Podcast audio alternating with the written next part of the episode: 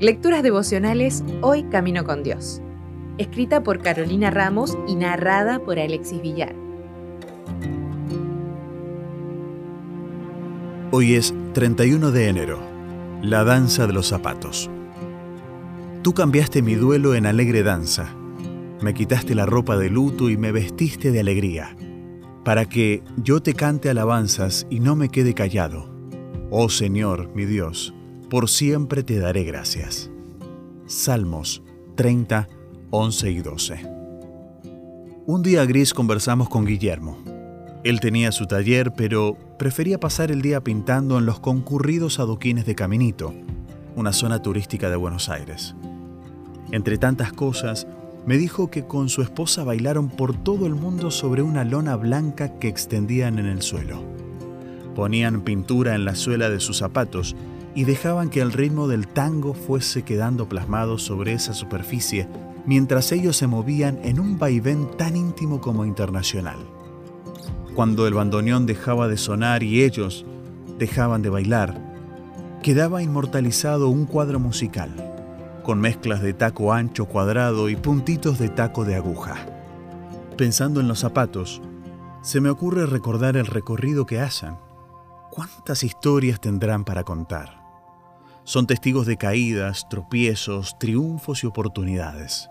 Y dejan una marca que de cierta forma nos hace inmortales, aunque sea por un rato en la vida de las personas que nos rodean. Puede haber baile torpe, no perfeccionado, con intentos, con algunos aciertos sublimes y a veces algunos hierros estridentes. Pero el cuadro final puede ser motivo de perseverancia, y será tanto más hermoso si refleja la imagen de quien nos creó, quien nos da fuerzas cuando faltan, quien inventó los colores, la música, y con ellos nos permite ir dibujando algo aunque no seamos del todo conscientes de que lo estamos haciendo, aunque no sepamos qué es lo que Él ve en nosotros, aunque no sepamos que Él nos ve. ¿Qué está quedando cuando el bandoneón para y la pintura se gasta? Nuestra vida, como cristianos, debe dejar una huella positiva.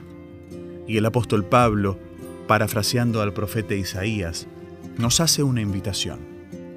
¿Cómo pues invocarán a aquel en el cual no han creído? ¿Y cómo creerán en aquel de quien no han oído?